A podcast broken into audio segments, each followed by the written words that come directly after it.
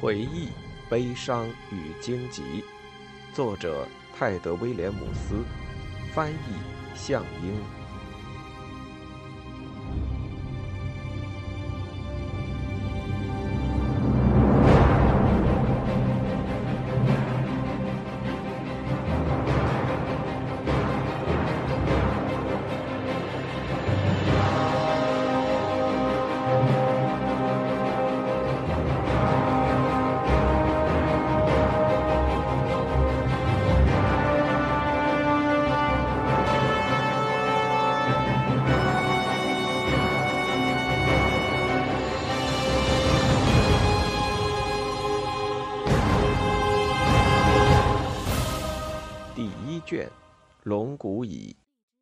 王子的议会。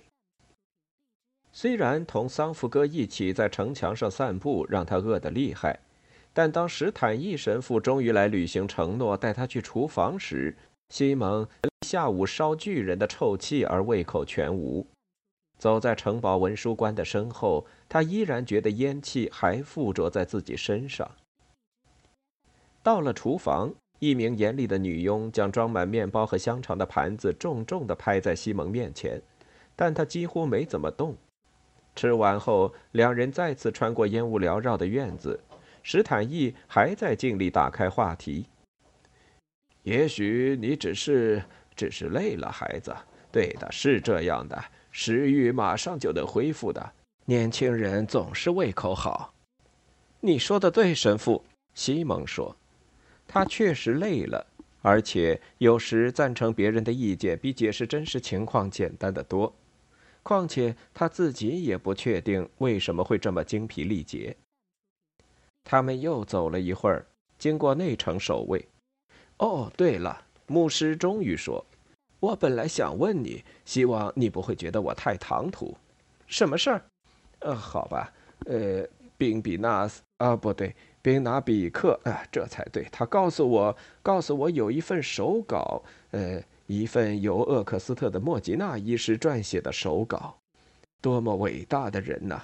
对求知的人们来说，又是多么悲痛的损失。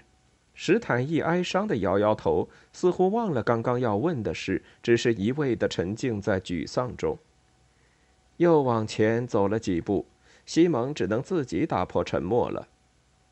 莫吉娜医师的书，他提示着：“啊，对，没错，好吧。我想问的是，嗯，当然，这要求有点过分。呃，宾比纳斯说他被好好的保护着，呃，那份手稿在你的行囊里一起带了过来。”西蒙收起微笑，这人的话真是没完没了。可我不知道我的行囊在哪儿呀？啊，哎，在我的啊，也就是你的床下。暂时是你的床，不过你想要用多久都行。我看到王子的人把它放在那儿了，我没碰过它，我向你保证。他飞快地加上了一句：“你想看吗？”西蒙被老人的真诚感动，只管拿去吧。我太累了，看不动。另外，我相信医师希望让一个学识渊博的人来翻阅它，我肯定算不上。真的吗？史坦一喜不自胜，紧张地扯着眼罩，似乎随时会把它拽下来，欢呼着丢到空中去。啊！牧师深呼吸，让自己冷静。那可真是太好了。西蒙觉得不好意思，毕竟文书官把自己的房间让给陌生人，西蒙随意使用，还这样感激他，让人不由心生愧疚。啊，他突然明白过来，他感激的可能不是我，我想不是，主要是有机会阅读莫吉娜写的关于约翰王的作品。这是个爱书如命的人，就像瑞秋爱肥皂和水一样。他们快走到南墙旁的低矮平房，这时有个人影跳了出来，是个男人，在快速消失的光线和雾霭中看不清他的模样。他发出轻轻的叮当声，走到他们的面前。我找史坦义牧师，那人说，声音非常模糊，身子似乎在摇摆。叮当声又响了起来。他就是我，史坦义说，声音比平时稍微尖一点儿。呃，应该说，我就是他。你想干什么？”“我在找一个年轻人。”那人走近几步，“就是他吧。”西蒙肌肉绷紧，但马上发现走过来的人影并不高大，另外他走路的姿势有点怪。“是的。”西蒙和史坦伊一起说。牧师闭上了嘴，心不在焉地拉扯眼罩带子，让西蒙自己说：“我就是你要找的人，你有什么事？”王子想跟你谈谈。瘦小的人影走上前来，和西蒙四目相接，身上又叮当作响。桃儿，西蒙高兴地叫起来：“桃儿，你在这里做什么呀？”他伸出手，紧紧地抓住老人的肩膀。“呃，怎么？你是谁？”弄成惊讶地说：“我认识你吗？我不知道，我是西蒙莫吉纳医师的学徒，从海霍特来的。”啊啊！弄成怀疑地说：“一靠近老人，西蒙就闻到了酒味。呃，大概吧。呃，这里太暗了，孩子，太暗了。嗯，桃儿老了，像老太斯丹，头上白雪与风霜，一如圆圆敏纳瑞。”他斜着眼睛，我也不像以前那么容易记得人的长相了。啊，你就是我要带去见约书亚王子的人吗？我想是吧。西蒙的情绪已经提起来，桑福哥一定找他说过了。他转向史坦伊神父，我得跟他走一趟。我没动过那个行囊，我之前甚至都不知道他在哪儿。文书官嘟囔着道谢，快步离开去拿他的奖品。西蒙扶着老弄臣的手臂，一同转身走回了大院。哈，桃儿颤抖地叹道：“衣服上的铃铛又清脆地响起。今天阳光挺好的，但晚上风太大，对老骨头来说是个坏天气。真不明白为什么约书亚派我来。”他踉跄了一下，暂时靠在西蒙的手臂上。其实我也不是不明白。他继续说。他不太喜欢我的笑话和把戏，所以派我到处跑。但我觉得他是不喜欢看到我无所事事。他们继续走了一段路，没再说话。你是怎么到奈格利蒙来的？西蒙最后问。我搭上了最后一批经过魏伦路的商队。艾丽加已经把路给封了。那个人呢？路上很辛苦呢，还要击退从北方弗雷特来的土匪。一切都在崩塌，孩子，一切都变样了。站在居住区前的守卫举着摇曳的火把，仔细查看他们一番，才敲敲门，让人拉开门栓。西蒙和弄臣一起慢慢走过冰冷的铺着石板的走廊，来到另一扇钉着承重木梁的门前，那儿又站着一队守卫。孩子到了，桃儿说。我要回床上去了。昨晚睡得太迟，真高兴看到一张熟悉的脸。有空过来跟我喝点酒，告诉我你都在忙些什么，好吗？他转身离开门厅，身上那件五颜六色的拼搭衣服微微反着光，随着他的身影一起消失在阴影中。西蒙走到两个冷漠的守卫中间，轻轻敲门：“谁呀？”一个男孩的声音问道：“海霍特来的西蒙，求见王子。”大门静悄悄地向内打开，门后是个满脸严肃的孩子，十岁左右，身穿佣人服。他侧身让西蒙走进垂着帘子的接待室。过来，一个声音闷闷地唤道。找了找，他才发现入口藏在一道帘子的后面。这是一间朴素的屋子。和史坦伊神父那间一样，没什么家具和装饰。约书亚王子穿着睡衣，戴着睡帽，坐在桌前，手拿打开的卷轴，手肘搁在卷轴下。西蒙进来时，他没抬头，只是朝另一把椅子挥了挥手，示意西蒙坐下。请坐，他说。西蒙一听这话，忙在半路就深深鞠了一躬。快好了，马上。西蒙坐在没有衬垫的硬椅子上，发觉房间后有动静。只见一只手伸出来，拉开帘子，银色的灯光透了出来，接着又探出一张脸。黑眼睛，浓密的黑发，正是西蒙在院子里见过的观看火葬的女人。他专注地看着王子，然后抬起头，视线对上西蒙，就这样盯着他看了一会儿。那眼神凶狠的像角落里阴森的猫。帘子又合上了。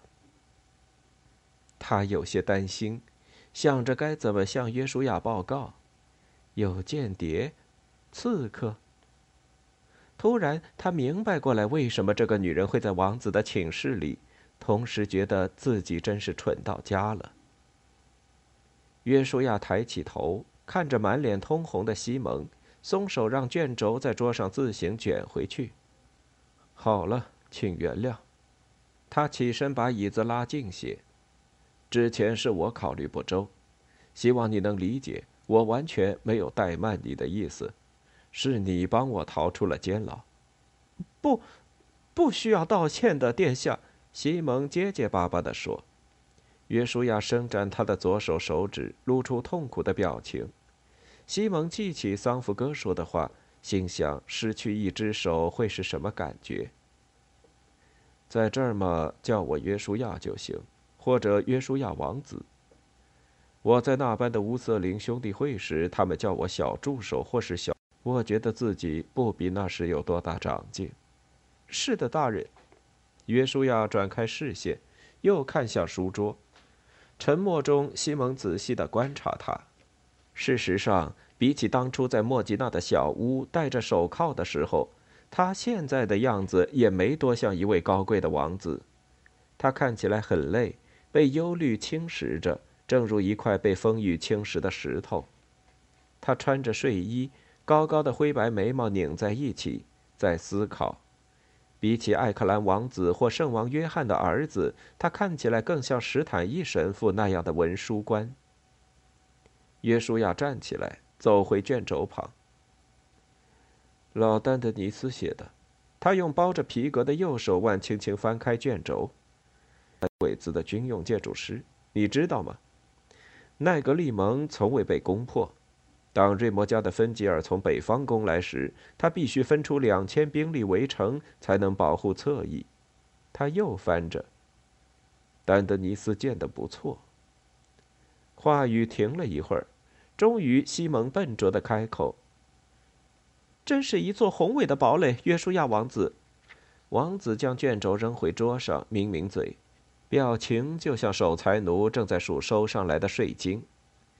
是啊，但宏伟的堡垒也会被饥饿降服。我们的补给线长得不可思议，而且上哪儿才能找到帮手呢？约书亚看着西蒙，好像想要得到回答似的，但年轻人只能干瞪眼，完全不知说什么才好。哼也许埃奎纳会带来好消息，王子继续说。也许不会。南方到处流传着小道消息，说我哥哥正在集结一支大军。约书亚盯着地板，突然又抬起头，眼里闪着坚定的光。抱歉，最近脑子里全是阴暗的念头，说话总是不经大脑。纸上谈兵是一回事，但真正统领一场大战则完全不同。你知道各方各面要考虑多少事吗？召集当地军队，把人手和装备安置在城堡里，找食物，加固城墙。而且，如果没有人在艾丽家背后加工，那么多工作就全都没有意义。要是只有我们揭竿而起，的确可以坚持很长时间，但最终还是会倒下的。西蒙相当困窘不安，约书亚竟同自己唠叨起这些事。除了难以置信，还有种令人恐惧的感觉。王子心里满是不祥的念头，竟会跟一个男孩说这些本应跟朝臣说的话。嗯，西蒙最后说：“嗯，一切事情肯定会按照神的意愿进行下去。”他一边说出这些话，一边在心里厌恶自己的愚蠢。约书亚只是笑笑，笑声苦涩：“哼，被一个小伙子说教了。”就像乌瑟斯戴的那顶著名的荆棘冠，西蒙，你说的对，只要我们活着就有希望，我必须为此感谢你。不算什么，约书亚王子。他说完，又觉得自己是不是有点不领情。王子的表情又变得严肃冷漠起来。我听说仪式的事了，这对我们全体都是个沉重的打击，尤其是你，我肯定。我们怀念他的智慧，也怀念他的善良，但更需要他的智慧。我希望有人可以填补他的空缺。约书亚又把椅子拉近了些。必须召开议会了，而且要快。格威星、赫尼斯蒂的路萨之子今晚就能赶到，还有些人已经等了好几天。我们要以最终决定为准，订立计划。许多条生命啊！约书亚慢慢的点点头，沉思着。埃奎纳公爵还活着吗？王子西蒙问。我，我在来的路上和他手下一起过了一晚，但。但我后来离开了，他和他的人几天前就到了，稍事休息一阵，便要去艾弗沙，这也是我不能再等的原因。他们要离开好几个礼拜。他又转过头去。西蒙，你会用剑吗？他突然问。受过训练吗？不大会，大人。那你去找卫兵长，让他找个人教你。我们需要每一分力量，特别是年轻力壮的。当然，约书亚王子。西蒙说：“王子站起来，走到桌边，背着身，似乎表示觐见已经结束。”西蒙坐在椅子上，身子仿佛冻住。他很想问问其他的问题，但又不确定合不合适。最后，他站起来，慢慢朝遮着帘子的门口退去。约书亚继续盯着丹德尼斯的卷轴。离门口只有一步之遥时，西蒙停下来，正了正肩膀。问了个想了很久的问题。约书亚王子，大人，他开口说。高个子的男人扭过头来看着他，怎么？那个，那个叫玛雅的女孩为您侄女儿米瑞莫带了口信。他深吸一口气。您知道他现在在哪儿吗？约书亚挑起眉毛。即便在最黑暗的日子里。我们也无法将他们赶出脑海，不是吗？王子摇了摇头。恐怕我帮不了你，年轻人。晚安。西蒙垂下头，退到帘外。结束与王子令人不安的见面，走在回去的路上，西蒙很想知道大家到底会怎么样。到达奈格利蒙本是莫大的胜利。好几个礼拜以来，他都没考虑过别的目标，也没有其他的志向。自己被迫离开家园，在困境中达成目标的想法压过其他更大的问题。现在看来，这个同野外旅途比起来就像天堂一样的地方，突然变成了另一道陷阱。约书亚几乎明白无误地说出来：“要是他们无法取胜，就会被饿死。”回到史坦义的小房间，他立刻爬上了床，但在睡着之前，他听到两轮哨兵换班的呼喊。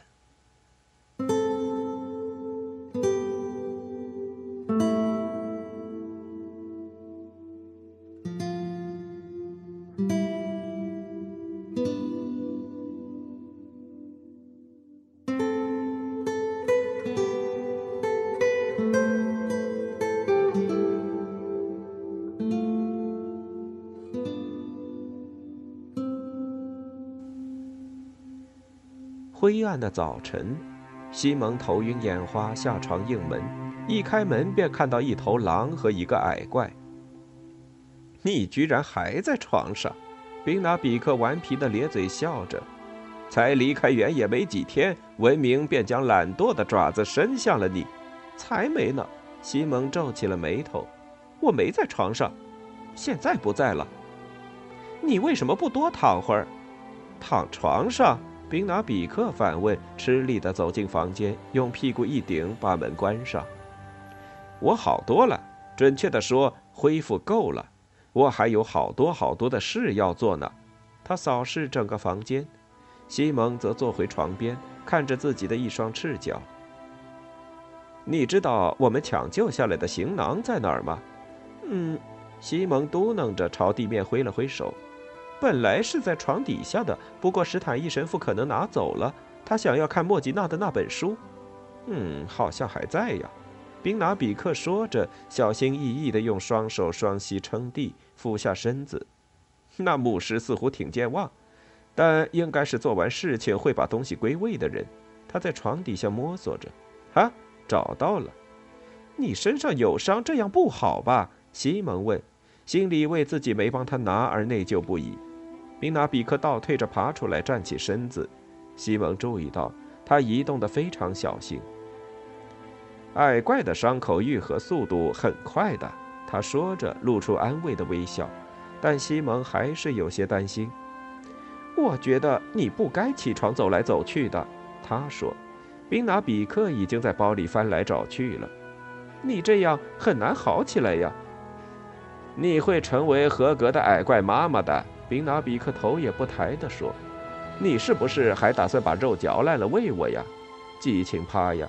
我的骨头去哪儿了呀？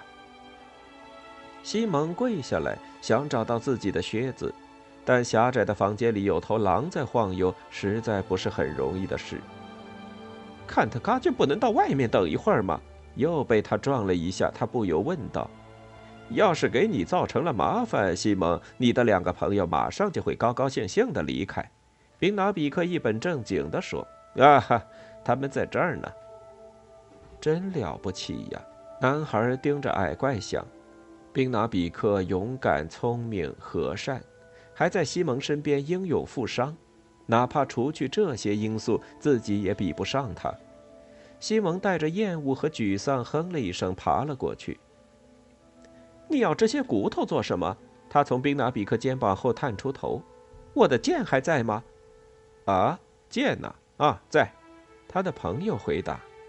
骨头嘛，因为最近要做重大决定，要是这时还不找寻明智的建议，那就太傻了。昨晚王子召见我了，我知道。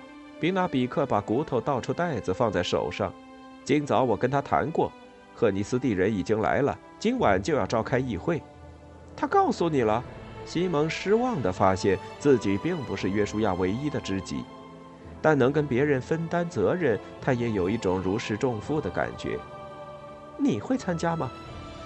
作为有史以来我们种族第一个进入奈格利蒙城墙的人，作为明塔霍矮怪的吟唱者欧科库克的学徒，我当然要去了。还有你，我，他如坠九霄云外。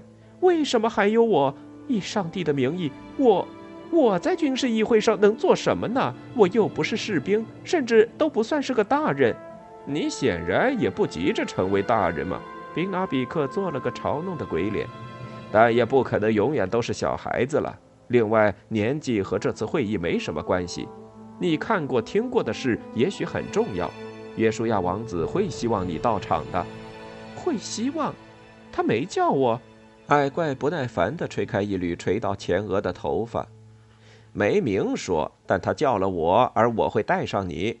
约书亚还不知道你看到那么多东西呢。上帝的宝血呀，宾纳毕克！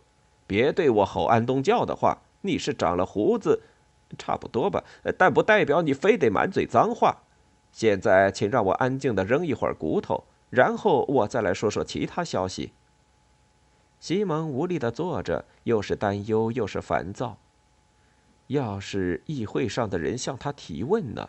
他们会不会让他站出来，在男爵、公爵、将军之类的大人物面前讲话？他一个出逃的小厮。宾拿比克柔声哼着歌，轻轻摇晃那些骨头，像个骑兵在酒馆里摇头子。他们发出咔嗒咔嗒的声音，滚到石地板上。他查看他们的位置，然后拢成一堆，又掷了两次。他抿着嘴。花了好一会儿，专心盯着那最后一次的结果。小径云烟，他沉思着，最后说道：“无翅鸟，黑细。”他用袖子擦擦嘴唇，接着用手掌拍拍胸口。我能从这些意象里编织出什么呢？那些有什么含义吗？西蒙问。你刚刚说了什么？呃，这是某种迹象的称呼，某种模式。头三次，每次的含义都不一样。我不，我，你能解释一下吗？西蒙说着，差点被坎特卡推倒。他从他身边挤过，脑袋搁在宾拿比克盘起的腿上。你看，矮怪说：“第一个，小径云烟，意思是我们所处的位置看不到远处，但远处的东西又和更远的东西很不一样。”我也能说出类似的话来。安静，学着点儿。你想永远那么蠢吗？好了，第二个掷出来的是无翅鸟，代表优势。看来我们的无助本身就是有益的，大概就是说我今天的卜卦吧。最后是我们应该小心的东西，或者害怕的东西。害怕的东西，宾拿比克平静的赞同说：“黑细。”嗯，这就比较奇怪了。以前我还从没自己制出来过，它可能是背叛的意思。西蒙倒吸一口气，想起来了，像是错误的信使。嗯，对，但它也有其他的意思，更特殊的意思。我师傅教过，可能是什么东西即将到来，从另一边突破而来。因此，也许是我们知道的那些神秘事件里的，嗯，北鬼。呃，你的梦，明白了吗？一点点。他站起来，伸了个懒腰，开始找衣服。其他消息呢？矮怪抚摸坎特嘎的背，思索着。过了一会儿，才抬起头。哦，他终于反应过来了，伸手摸进上衣。我带着呢，你自己读吧。他拿出一张摊平的纸卷，递过来。西蒙觉得露在外面的皮肤有些刺痒，字迹很淡，但字体精细。寥寥数语写在摊开的羊皮纸的中间。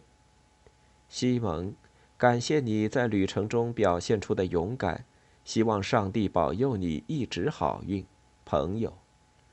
签名只有一个字母 M。是他写的。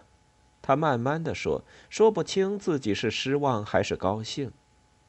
是玛雅写的，对不对？他就送来这么点儿东西吗？你见到他了？宾拿比克点点头，看起来很悲伤。我见过他了，但时间很短。他说我们也许还能再见面，不过在那之前要先完成一些事情。什么事情？他让我很生……啊，我不是那个意思。他在奈格利蒙吗？他给了你消息，不是吗？西蒙满心想着那张纸条，没注意到宾纳比克摇摇晃晃地站起来。他写了纸条，他没忘，可是他没写几个字，也没来看自己，没跟他说话，没做任何事。乌瑟斯拯救我吧！我这是爱上他了吗？他突然想到这些，可这跟他以前听过的情歌不一样。比那令人开心，也更加令人恼火。他曾以为自己爱上了海普兹帕，当时肯定也想了很多关于他的事，但主要是他的外貌、走路的姿势。而玛雅，他当然记得他长什么样，但同样也想知道他在想什么。他在想什么？他被自己恶心到了。我甚至都不知道他从哪儿来，更不用说他在想什么了。我对他一无所知，而且要是他喜欢我，肯定也没喜欢到特意写在信上的地步。这才是唯一的真相，他知道。不过他说我很勇敢，他称我为朋友。他从纸片上抬头，发现宾拿比克正盯着自己，矮怪的表情有些阴郁，但西蒙不知为什么。宾拿比克。他刚开口，却又想不出有什么问题的答案可以帮他清理混乱的思绪。好吧，他最后说：“你知道卫兵长在哪儿吗？我得去弄把剑。”他们走到外城，空气很潮湿，沉重的灰暗天空低垂在头顶，一大群人穿过城门涌进来，有些人带着蔬菜、麻布和其他东西来兜售。更多的人则拉着摇晃的板车，车上堆着全部家当，令人看了心生同情。西蒙的两位同伴，个子小小的矮怪和体型巨大的黄眼狼，在新来的人群中间引起一阵不小的恐慌。有些人指着他们，担心的用乡下土话叫嚷；其他人则害怕的直往后退，手放在粗衣胸前，画着圣树手势。所有人脸上都带着恐惧，怕奇异的事物，怕降临在艾克兰的坏日子。西蒙觉得自己像被撕成了两半，一半希望能帮助他们，另一半则希望从没见过他们平凡又苦恼的脸。卫兵营在外城，是城门塔的一部分。宾拿比克把他送到那地方，就去城堡藏书室找史坦义神父聊天了。西蒙很快便站到卫兵长官跟前。那是个看起来很疲惫、心烦意乱、好几天都没刮胡子的年轻人，没戴帽子，圆锥形的头盔里装满了小石头，用来给进城的其他部队点名计数。他已接到通知，说有人要加入，而且西蒙来了之后，还时不时念叨一句“王子记得自己”。于是他将小伙子交给一名熊一样魁梧的北艾克兰守卫，那人叫黑斯坦。毛还没长齐是吧？黑斯坦看着西蒙瘦长的身形，吼道，手里还拽着自己卷曲的棕色胡子。好吧，射箭，就这样。给你弄把剑也派不上用场，弓才有用嘛。他们一起绕过外城墙，来到打铁铺后面一间长长的、狭窄的房间，这里就是兵器库。全副武装的看守将他们带到一排排破旧的铠甲和生锈的剑旁。西蒙沮丧地发现，城堡的军备真是少得可怜，但艾丽加无疑会用上最精良的装备。面对这么一支强有力的军队，这边的防护真是薄弱。嘿，没剩多少了。黑斯坦打量一下说：“开始连这一半都没有，除了草叉和锄头。希望外地人给我们带点别的来。”一瘸一拐，最后找到一把包在鞘里的剑。黑斯坦觉得，对西蒙的身板来说，细剑比较合适。剑身上凝了一层厚厚的油，连看守都毫不掩饰对他的嫌恶之情。摸一下，他说会好的。接着，他们又找了一把长弓，虽说少了弓弦，但其他部分完好，还有一只皮箭囊。嗯，色雷星人造的。黑斯坦指着箭囊背面的圆眼鹿和兔子标记说。箭囊工艺不错，色雷星嘛。西蒙能感觉到卫兵是因那把糟糕的剑心里有点内疚。回到卫兵营，工匠帮他上好了弓弦，又从军需官那儿拿来半打剑，接着教他怎么清理并照管他的新武器。剑朝外，小鬼，剑朝外。粗鲁的卫兵说着，把剑刃横在磨石上。要不没长成男人就当小丫头了。不知怎么的，西蒙就在污渍和沙砾下见到一抹不可能出现的钢铁反光。西蒙希望尽快挥剑，至少射些什么东西，但黑斯坦却拿来一对包着破布的木杆，带着西蒙出城门，来到小镇高处的山坡上。西蒙很快就体会到。真正士兵间的对练完全不像以前跟杂货商小学徒杰瑞米玩的游戏。长矛嘛更常用，黑斯坦说。西蒙则坐在草地上，捂着自己被反复敲打的肚子，气喘吁吁。像这样，但没多余的，你就用弓，小鬼。不过使剑方便近距离打，那时候你就要百倍谢谢老黑斯坦了。为什么？不学弓箭呢？西蒙喘着气。明天小鬼再学，或者后天。黑斯坦大笑，伸出宽阔的手掌。站起来，今天的乐子才刚开始呢。疲倦、酸痛，身子像麦子一样被反复的捶打，最后他甚至感觉麦糠从耳朵里掉出来了。西蒙中午吃了卫兵营的食物，豆子和面包。黑斯坦则在旁边继续语言教育，可西蒙的耳朵里一直有滴滴的沙沙声，因此大部分话都没听到。最后，卫兵提醒他明天要来的更早，然后放他走了。他一瘸一拐地回到石坦一空荡荡的房间，连靴子都没脱就睡着了。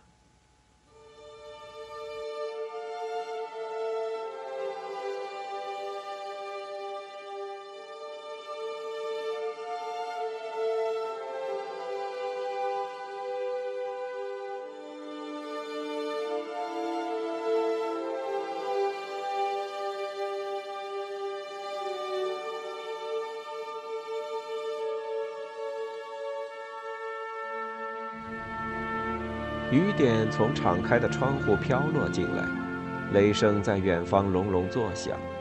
西蒙醒来，发现宾拿比克正在等他，就像今天早上情景重现，让他浑身淤青的漫长下午似乎从未发生。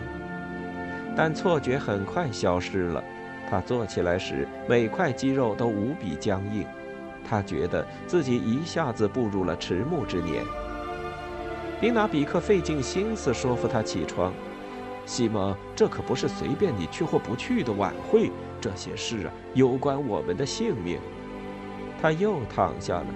我相信你，可要起床，我现在就没命了。够了啦！小个子抓住他的手腕，撑着他的双脚，慢慢的拉着哭丧着脸的西蒙坐起来。随着穿靴子的脚重重砸在地面上，西蒙不由轻轻发出了呻吟。接着沉默休息一会儿，第二只脚也下了地。过了很久，他才跟宾纳比克一起跛着脚走出房门，走进越来越大的风和冰冷的雨里。我们会不会顺便吃个晚饭什么的？西蒙问。他人生中头一回痛到吃不下东西。这个嘛，我觉得不会。约书亚在这方面挺怪的，他从不跟朝臣们一起吃饭。他有一种隐居的渴望，因此我想大家应该都吃过了。这也是我劝坎特卡留在房间里的原因。他微笑着拍拍西蒙的肩膀，西蒙的脸抽搐了一下。今晚我们将享用担忧和争执、不利于矮怪、人类或狼消化的食物。暴风雨在窗外响亮的嘶吼，但奈格利蒙的大厅还很干爽。三座敞开的火炉带来了温暖，火光和数不清的蜡烛则把周围照得亮亮堂堂。屋顶的斜圆梁隐藏在高处的黑暗里，墙上挂满阴郁的宗教画挂毯。许多张桌子拼在一起，组成庞大的马蹄形。约书亚又高又窄的木椅位于弧线的顶端，椅子上刻着奈格利蒙的天鹅文章。已有五十来人沿着马蹄分散坐下，彼此热切地交谈着。大部分是贵族，要么身形高大，穿着皮草，要么带着许多漂亮的饰品。但也有些人穿着粗糙的卫兵服。他们走进来时，有几人抬起头，用估价似的目光观察他们一番，又转回去继续讨论。宾纳比克用手肘戳戳西蒙的屁股。他们以为我们是被叫来表演翻跟头的，他笑了起来，但西蒙觉得他不像被逗乐的样子。这些人都是谁呀？他们在马蹄一边的最远端坐下。西蒙轻声问道。一个仆人在他们面前放上酒，又往杯子里倒了些热水，然后缩回墙旁边长长的阴影里。艾克兰的领主大人们效忠奈格利蒙和约书亚。或者还没决定效忠哪一方的，穿着红白衣服的矮胖子是奥德迈，乌特塞尔的男爵，他正跟格林泰德、厄斯菲斯还有其他几个领主说话呢。矮怪举起铜杯喝了一口，哼，我们的王子不好酒，或者他只想好好品味此地的甘泉。宾拿比克又露出顽皮的笑容。西蒙身子往后倾，靠着椅背。害怕又小又尖的手肘再打过来，但小个子的目光越过他，定定地看着桌面。西蒙喝了一大口酒，真的是太淡了。西蒙好奇地想，不知是此地的总管还是王子自己，竟把小事管得这么紧。但话说回来，总比什么都没有强，也许还能帮他缓解四肢的疼痛。喝完这一杯，仆人又急匆匆地跑来帮他满上。越来越多的人进入大殿，有一些人活跃地讨论不休，另一些则在旁冷静地观察。一位上了年纪、穿华丽圣袍的老人，由一名强壮的年轻牧师搀扶进来。他在桌首放了各式闪亮的小东西，从表情看来，脾气一定很暴躁。年轻人扶他坐在椅子上，弯腰在他耳边说了些什么。老人装腔作势地回答几句，年轻牧师则用忍耐已久、快要爆发的目光瞟了吴良一眼，大步走了出去。那是教宗吗？西蒙悄悄问道。宾纳比克摇头：“我觉得你们安东教的头头不会来，这可是被通缉的王子的地盘。那人更可能是安诺迪斯奈格利蒙的主教。”宾拿比克正说着，最后一群人也来了。他停下话头，转身去看。来人中有一些把头发编成细细的辫子垂在身后，身着系腰带的白色赫尼斯蒂上衣。显而易见，他们的首领是个热情、肌肉发达、留着深色长须的年轻人，正跟一个穿着极尽华丽的南方人交谈。那人看来只比赫尼斯蒂首领稍微年长些，卷发仔细地打理过，精致衣袍上交织着石楠花色和蓝色。西蒙觉得，哪怕桑福哥也会为这人的优雅华丽惊叹不已。围坐在桌旁的一些老兵则毫不掩饰地对那浮夸的纨绔子弟露出嘲讽的笑容。这些人呢？西蒙问。那个穿白衣、脖子上围着一圈金的，是赫尼斯蒂人，对吧？嗯，那是格维辛王子和他的使节。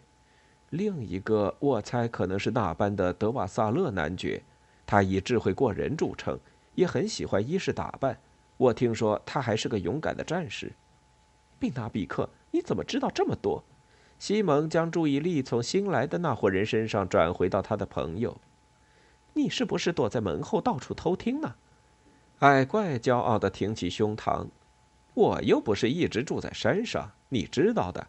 另外，你躺在床上时，我已跟史坦义还有其他人搞好了关系，也打听到不少消息呢。什么？西蒙的声音比他以为的更响。他意识到自己有点醉了。坐在他旁边的人好奇地朝这边瞥了一眼，西蒙靠过去，压低声音，想为自己辩解几句。我之前，他刚开口，就听整个大殿响起一片椅子的吱嘎声，似乎人们都站了起来。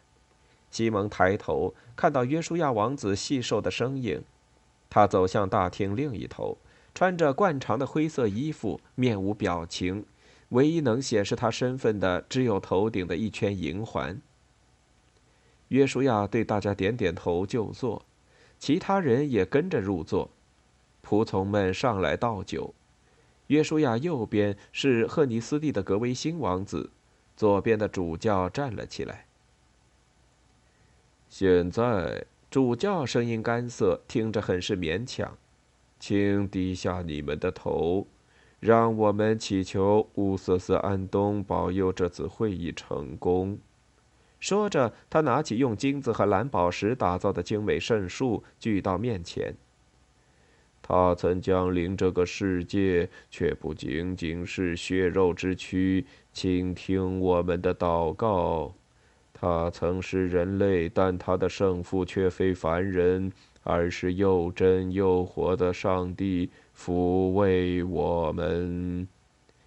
请保佑这个地方，保佑这里的人们，把您大能的手放在迷失又不断寻求的人的肩上。老人吸了一口气，目光扫过整张桌子。西蒙的下巴垂在胸口，眼睛却在偷瞄，觉得那老人似乎更想用镶着珠宝的圣树给每人的头上都来一下。同样。主教匆匆讲完，请饶恕这里将会说出的该遭责备的骄傲蠢话，全因我等皆为您的孩子。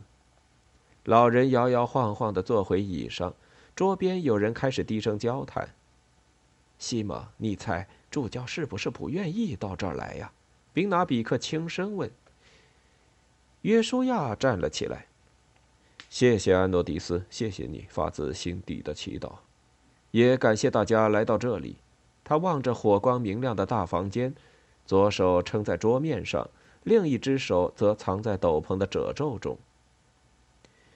这是一个举足轻重的时刻，他宣告着，目光扫过一张张脸庞。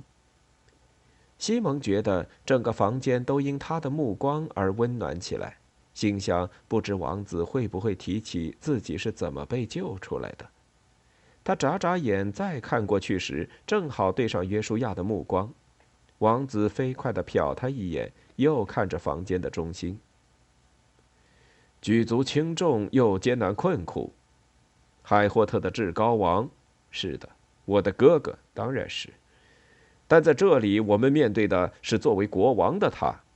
国王对我们的艰难处境不屑一顾，即使艾克莱和赫尼斯蒂都遭受了可怕的干旱。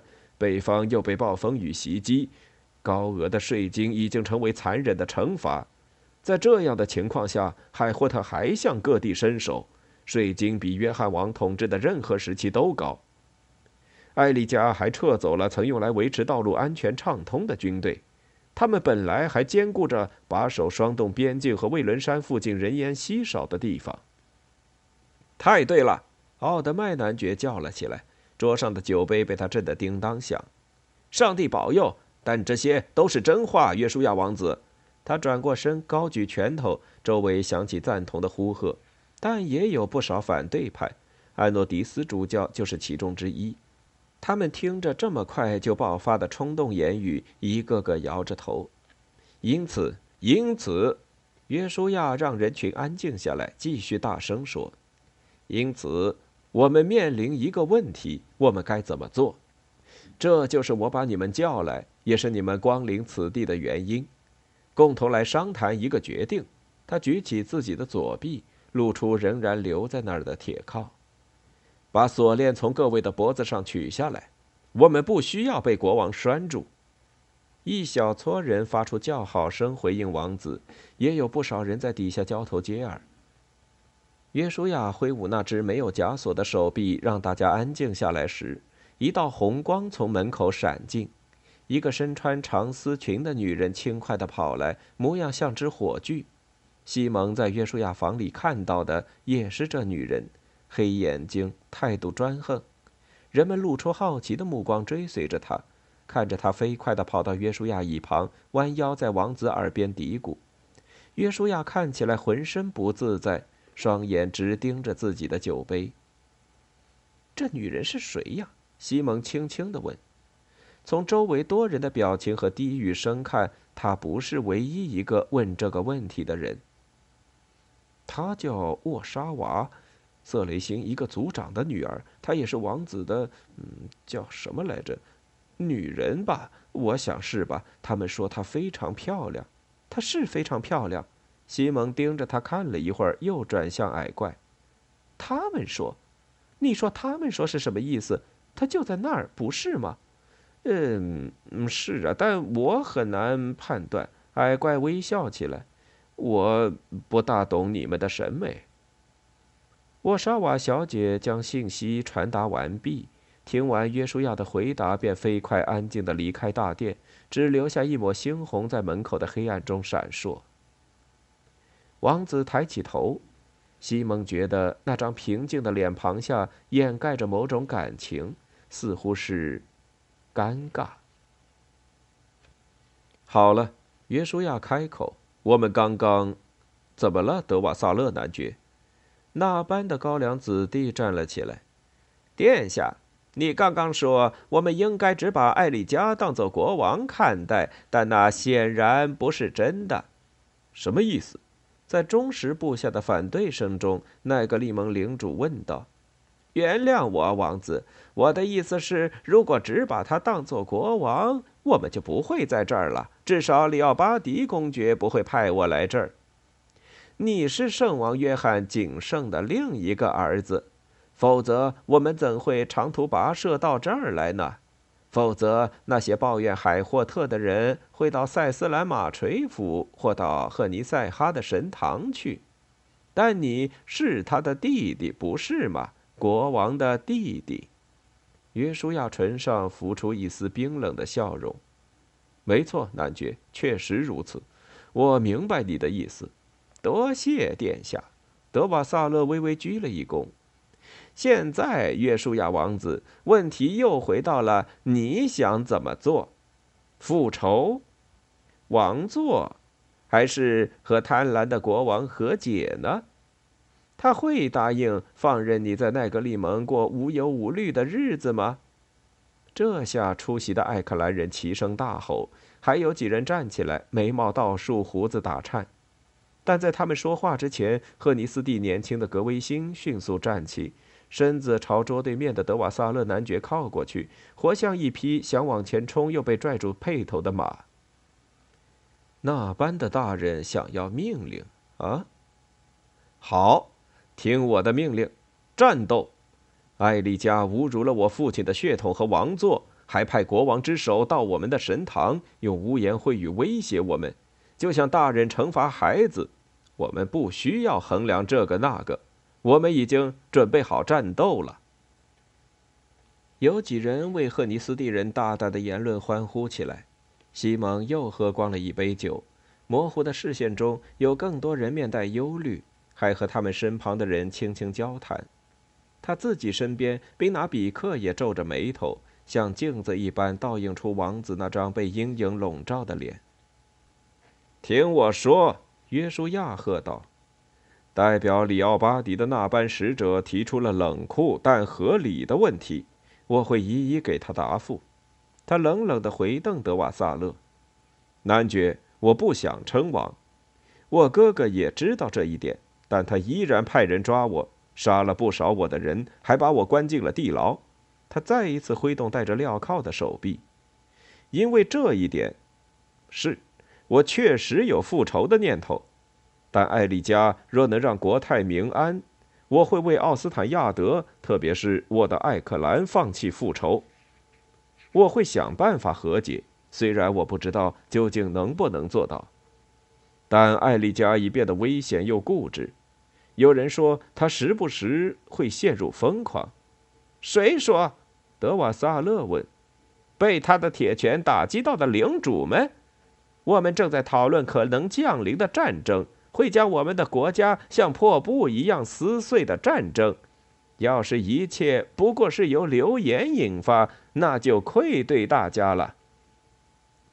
约书亚靠着椅背，招手示意一个佣人前来，对他耳语一番。那男孩立刻飞奔出大厅。一个穿白皮衣。戴银链子、身强力壮、满脸胡须的男人站起来。如果男爵不记得，我会提醒他。他说，明显不怎么自在。我是厄斯菲斯，汀赛特领主。我只想说一点：如果我的王子说国王失去了理智，对我来说这就够了。他皱起眉头，又坐下了。约书亚站起来。灰衣包在细瘦的身子外，整个人就像一条展开的绳子。厄斯菲斯领主，谢谢你的话，但是，他环视人群，所有人都安静下来回望着他。没有人必须听从我的命令，也不需要听从我臣下的命令。不过，我给你们带来了对艾丽加为人处事有直接认识的人，你们也会觉得这人的可信度非常高。他朝大殿旁门挥了挥手，刚才退下的仆人又走了进来，身后还有两个人影站在门口，一个是沃沙娃，另一个穿着天蓝色的裙子，越过沃沙娃，走到壁灯照耀下的光圈中。领主们，约书亚说：“有请米蕊莫公主，至高王的女儿。”西蒙张口结舌，盯着面纱和皇冠掩饰下那头剪得短短的金发。盯着那张无比眼熟的脸庞，仿佛一道晴天霹雳。他几乎和其他人一起跳起来，但松软无力的双膝又让他跌回了椅子上。怎么回事？为什么？这就是他的秘密，他那烂在肚子里、欺瞒到现在的秘密。妈呀！他喃喃自语。当格威辛给公主让位时，他注意到她精准又优雅的点头致谢。接着，众人都坐回去，好奇的大声说着什么。西蒙终于站了起来。你，他抓着宾拿比克的双肩。你，你已经知道了吗？矮怪本想说些什么，但只是撇撇嘴，耸耸肩。西蒙的目光越过一大片攒动的人头，看着玛雅，不，米蕊莫。他的眼睛里满是悲伤，也正看着自己。该死！他从齿缝间嘶声骂道，转身快步走出了房间，眼里噙着羞愧的泪水。